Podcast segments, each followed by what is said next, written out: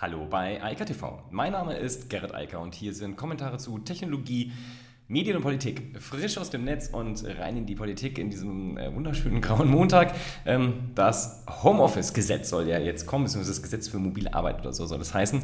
Und dann gibt es äh, interessante Ideen von der EZB, einen äh, Krypto-Euro zu bringen. Außerdem spannende Zahlen zum Thema Ethereum, also einer schon vorhandenen Kryptowährung. Und ähm, ja, dann geht es in dem Streit zwischen den Büchereien in den USA und den Verlagen weiter. Und äh, ja, die Apple Watch sagt, äh, Buff Avalon wird wohl den Markt übernehmen, beziehungsweise hat ihn schon übernommen und wird ihn wohl auch nicht mehr abgeben, die Position, die sie da vorläufig haben. Aber erstmal zu diesem mobile Arbeitgesetz. Was der Arbeitsminister hier will, ist eigentlich vor allem eine permanente Zeiterfassung. Denn, und äh, das kann ich mir sogar tatsächlich gut vorstellen, viele Mitarbeiter arbeiten zwar gerne im Homeoffice, arbeiten im Homeoffice aber mehr, als sie eigentlich dürfen. Und deshalb soll das da sozusagen mit den gleichen Regeln wie im Büro ablaufen. Und deshalb soll da auch sauber digital die Zeit erfasst werden.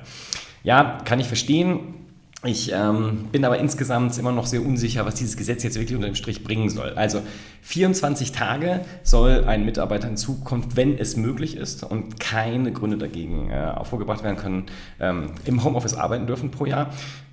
Das halte ich für sinnvoll, aber Punkt und Fakt ist, ich kann sagen, in meiner Tochterunternehmung arbeiten alle permanent im Homeoffice, außer sie wollen gerne ins Büro gehen. Ähm, das ist insofern nichts Tolles und nichts Besonderes. Und ähm, alle, die sich damit weiter beschäftigt haben, vor allem jetzt in diesem Jahr, jeder zweite äh, deutsche Angestellte hat jetzt im ähm, Homeoffice gearbeitet durch Corona, weiß, dass das viel produktiver ist, inklusive der Arbeitgeber. Und deshalb ist eigentlich, ich glaube, eine Pflicht zu mehr Homeoffice äh, fast interessanter als ein Recht auf mehr Homeoffice ähm, und vielleicht sogar ein Recht auf mehr Bürozeit wäre dann immer was ganz Neues, was man dann vielleicht überlegen müsste. Nichtsdestotrotz, ich glaube, dieses Gesetz ist ja auch schon vor Corona angedacht, war also so in einer Zeit, wo das Homeoffice ja noch als total unproduktiv und äh, sinnfrei angesehen wurde.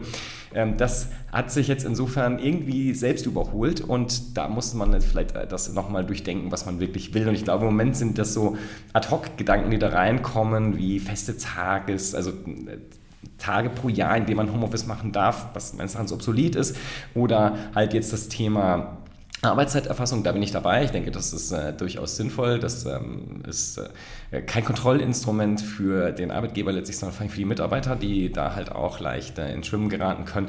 Und ähm, da ist halt wichtig, dass auch eine Kultur etabliert wird in den Unternehmen, um mit dem Homeoffice sinnvoll umzugehen. Das ist eigentlich viel wichtiger. Nur ich muss ganz ehrlich sagen, ich wüsste nicht so richtig, wie man das in Gesetzesform fassen wollen würde. Das ist schwierig. Ähm, ich glaube, viele, viele Unternehmen, das ist auch mein äh, Erkenntnis der letzten sechs Monate, aber auch schon lange davor äh, bei Kundenprojekten, viele Unternehmen müssen sich einfach damit noch zurechtfinden. Und zwar nicht nur die Arbeitgeber, sondern genauso die Mitarbeitenden. Das ist äh, ein beidseitiges Spiel. Und ich glaube, das wird einfach noch eine Zeit dauern. Das ist, so verrückt das auch klingen mag, im Jahr 2020 immer noch für viele neu. Und das hat man jetzt gesehen, für wie viele Unternehmen das wirklich neu ist, dass man anders führen muss, dass man anders zusammenarbeiten muss, dass man anders zusammen kommunizieren muss. Das ist halt nicht so wie im Büro. Das ist eigentlich auch ganz logisch und seit Jahrzehnten gut bekannt, wie das läuft. Sehr viele Unternehmen machen das schon lang, aber das ist halt für jedes neue Unternehmen, was da also neu einsteigt in diesem Bereich, natürlich eine Herausforderung, das Thema Homeoffice sinnvoll dann in den Griff zu bekommen. Und das wird noch dauern. Ich bin mir sicher, dass wir reden da über einen Zeithorizont von drei bis fünf Jahren, bis das dann wirklich normal ist. Auf der anderen Seite ist es natürlich so, immer mehr Mitarbeiter, auch zum Beispiel, die jetzt neu angeworben werden sollen, die sagen auch schon, wie viel Homeoffice habe ich denn, wie läuft das, wie ist das ähm, organisiert. Das ist halt so normal, dass man einfach ähm, da, denke ich, mit den Gesetzen vielleicht noch mal ein bisschen abwarten sollte, auch wie sich das jetzt entwickelt, bevor man da eher Probleme produziert als wirklich Lösungen für die Mitarbeiter und Mitarbeiterinnen, aber auch für die Arbeitgeber und Arbeitgeberinnen bringt. Ähm, ich glaube, der Zeitpunkt könnte jetzt gerade gar nicht schlechter sein, denn wie gesagt, die Umwelt hat sich einfach komplett verändert. Das, was vorher angedacht war, also überhaupt mal ein Recht auf Homeoffice zu etablieren, das brauchen wir wahrscheinlich nicht mehr. Also zumindest nur bei Unternehmen, die wirklich nicht verstanden haben, was gerade passiert ist und die werden vermutlich sowieso verschwinden, wenn sie sich nicht zügig anpassen und diese Konversion in der Art der Zusammenarbeit dringend und schnell dann ähm, akzeptieren, respektieren und vor allem dann auch wirklich integrieren und in die Unternehmenskultur oder auch in die Organisationskultur einfließen lassen, denn das wird von dem Arbeitsmarkt demnächst, also von den Mitarbeitenden angefragt werden und dann kann man entweder mitspielen oder halt nicht. Die EZB, die hat gesagt, sie will jetzt mal mitspielen und fängt jetzt schon Mitte Oktober ähm, eine Testphase an für einen Stablecoin für den Euro. Ganz ehrlich, äh, für mich hätte das schneller gehen können. Also China ist hier führend. China hat äh, schon ähm, seine chinesische Währung, die Yuan, auf eine digitale Variante umgestellt. Hier soll es auch eine Blockchain-basierte Variante werden, aber er hat eben ein Stablecoin, also mit einer Kopplung an den Euro, mit einer zentralen Steuerung durch die EZB natürlich. Und das ist auch gar nicht schlecht. Ich habe da schon darüber berichtet. Also Stablecoins fliegen gerade, also werden sehr stark abgefragt. Natürlich werden andere auch, aber Stablecoins sind besonders beliebt in diesem Jahr, weil viele Leute halt aus der klassischen Währung rausfliegen wollen und irgendwelche Anlagehäfen suchen, wo sie ihr Geld parken können momentan, weil niemand so genau weiß, was passiert. Und eigentlich ist die EZB ein bisschen spät, aber ich finde es ganz gut, dass jetzt die Testphase beginnt, dass wir dann vielleicht auch bald einen ähm, effektiven Stablecoin haben, weil es ist ja jetzt technisch nicht so eine große Sache mehr und äh, ich hoffe mal, dass das sinnvoll umgesetzt wird, dann halt auch der Euro verfügbar ist, denn Punkt und Fakt ist, äh, das ist halt ziemlich sicher die Zukunft und äh, Papiergeld nicht so richtig. Wo man das aussehen kann, ist bei Ethereum. Ethereum explodiert gerade. Und das Interessante daran ist, ähm, die Währung, also auch Blockchain auch, ähm, also aber hier in dem Fall als äh, DeFi, also Decentralized, wie Bitcoin auch, die hingen sehr von dem ganzen Gaming-Sektor ab. Da lief der ganze Umsatz und da hat sie sich jetzt von verabschiedet. Also Ethereum findet jetzt sehr stark ähm, in dem Finanzbereich statt und auch da kann man sehen, dass viele Leute im Moment alternative Anlageformen sehen, wobei ich mittlerweile sagen muss, Kryptowährungen sind jetzt nicht mehr so richtig alternativ. Das, das war vor zehn Jahren so und vielleicht noch vor fünf und mittlerweile ist es halt Teil des Portfolios wie vieles andere auch. Und ähm, man sieht hier nur, wie stark auf einmal die Bewegungen sind, die eher untypisch waren, weil die Stärken von Ethereum waren halt in einem anderen Bereich und hat sich jetzt halt da auch verschoben. Und bei Verschieben sind wir einmal mehr bei den ähm, Verlagen und den Büchereien, nein, Entschuldigung, den Bibliotheken in den USA. Und das Thema eskaliert jetzt langsam. Und das ist auch gar nicht schlecht, glaube ich, denn es ist ja eigentlich, seitdem es das Internet gibt, gibt es eine große Diskussion, was soll eigentlich aus den Büchereien werden? Und das äh, durch Corona auch in diesem Fall eskaliert gerade, weil ja das Internet Archive und andere ähm, große Bibliotheken in den USA die Pforten sehr weit aufgemacht haben, gesagt haben, ja, ihr könnt nicht zu uns kommen und Bücher leihen, also dieser äh, toter, toter Baum äh, mit äh, bunten, bunter Tinte drauf, sondern ihr könnt E-Books leihen. Und zwar digital, kein Problem, leiht ihr einfach aus und gebt sie wieder zurück. Ähm, ja. Seitdem sind die Verlage natürlich äh, sehr unglücklich, denn die hatten zwar, glaube ich, ganz gutes Geschäft, ja, soweit man das sehen kann jetzt in der Corona-Zeit. Der Leseanteil ist doch hochgegangen bei einigen, aber die sehen natürlich auch, dass es extrem angenehm ist, sich so ein E-Book auszuleihen. Das ist auch nicht abgegriffen oder irgendwie alt, sondern das ist ja jedes Mal eine neue Kopie.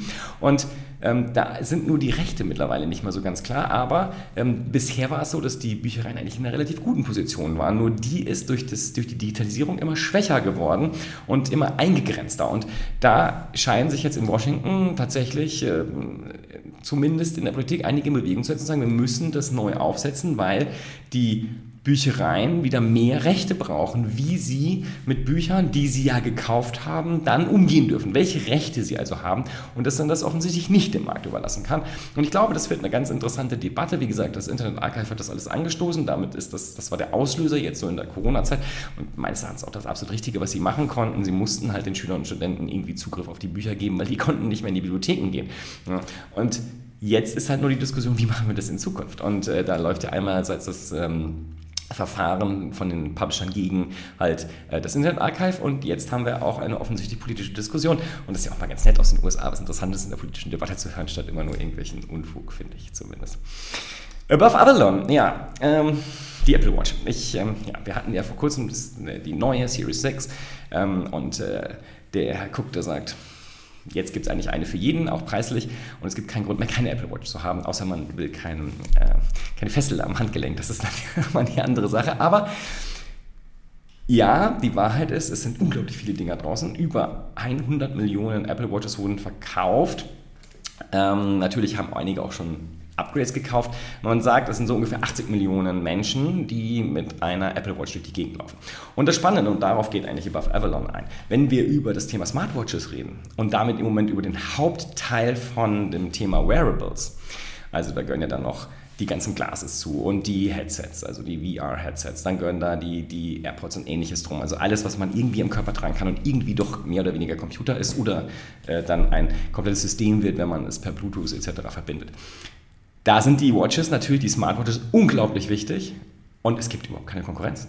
Das Verrückte an der Stelle ist, Apple ist da mittlerweile so weit weg, dass wenn man sich die anderen Uhren anschaut, es einfach ähm, gar keine Vergleichsmöglichkeit mehr gibt. Die können auch allerlei Dinge, also zum Beispiel die Schritte messen und äh, mehr oder weniger irgendwelchen Puls oder sonst was aufnehmen, aber sie sind halt sehr auf spezifische Nischen ausgerichtet, während die Apple Watch mittlerweile halt ein Computer ist. Und das Interessante ist da auch, es gibt ja mehrere Entwicklungen, parallel zum Beispiel die der Digital Assistance, also der der HomePod von Apple als sozusagen Wettbewerbsprodukt, muss man ja einfach so sehen, weil da braucht man eben keine Uhr am Handgelenk, sondern man kann einfach mit dem Ding reden. Kann man mit der Apple Watch natürlich auch. Denn das Interface ist ja bei beiden das gleiche. Also wir reden halt immer über Digital Assistance und halt das eine Mal steckt sie in der Box und das andere Mal in der Uhr. Und das ist ja der große, der große Bereich, wo wir uns hinbewegen. Und da ist sozusagen auch die Musik nur, man braucht am Ende des Tages halt Hardware. Und da ist Apple halt einfach meilenweit entfernt. Es gibt gar keine Alternative letztlich. Es gibt auch gar keinen alternativen Hersteller, das Zeug, was Samsung und so daher äh, produzieren. Das kann da gar nicht mitspielen. Äh, und vor allem jetzt, wenn wir über solche Stückzahlen reden, dann reden wir halt natürlich, und das ist das, was der Cook gesagt hat, wir reden plötzlich über ganz andere Preise. Und äh, jetzt haben die anderen weniger Technologie, weniger Leistung und wollen dafür das gleiche oder mehr. Und das funktioniert natürlich nicht und das ist natürlich ein Riesenproblem. Und ich bin sehr gespannt, wie es weiterentwickelt, weil der ganze Markt der Wearables, da bin ich fest von überzeugt, der wird explodieren in den nächsten Jahren, denn das Smartphone, das hat seinen Peak überschritten, ganz schlicht und ergreifend. Und das wird jetzt langsam verdrängt werden. Das ist ein Prozess, der dauert vielleicht drei, vier, fünf Jahre, aber ich denke, das ist jetzt das Vorläuft, vielleicht das und dann noch in drei Jahren, dann noch mal ein iPhone und dann war es das. Dann wird man das anders machen. Ähm, ich hoffe, dass dann die Funktionalität in meiner Brille ist. Das ist zumindest meine persönliche Hoffnung. In diesem Sinne, ich wünsche weiterhin eine schöne graue Woche. Ich glaube, es wird sehr kalt und regnerisch, aber damit muss man leben. Und wir sind ja hier in Digitalien, da kann man ja alles in die Farbe und äh, Fröhlichkeit bringen, wie man will. Bei mir ist es schön grau im Hintergrund, das denkt nicht so ab. In diesem Sinne, bis dann. Ciao, ciao. Das war Eika frisch aus dem Netz. Unter eika.tv findet sich der Livestream auf YouTube. Via eika.media können weiterführende Links abgerufen werden. Und auf eika.digital gibt es eine Vielzahl von Kontaktmöglichkeiten.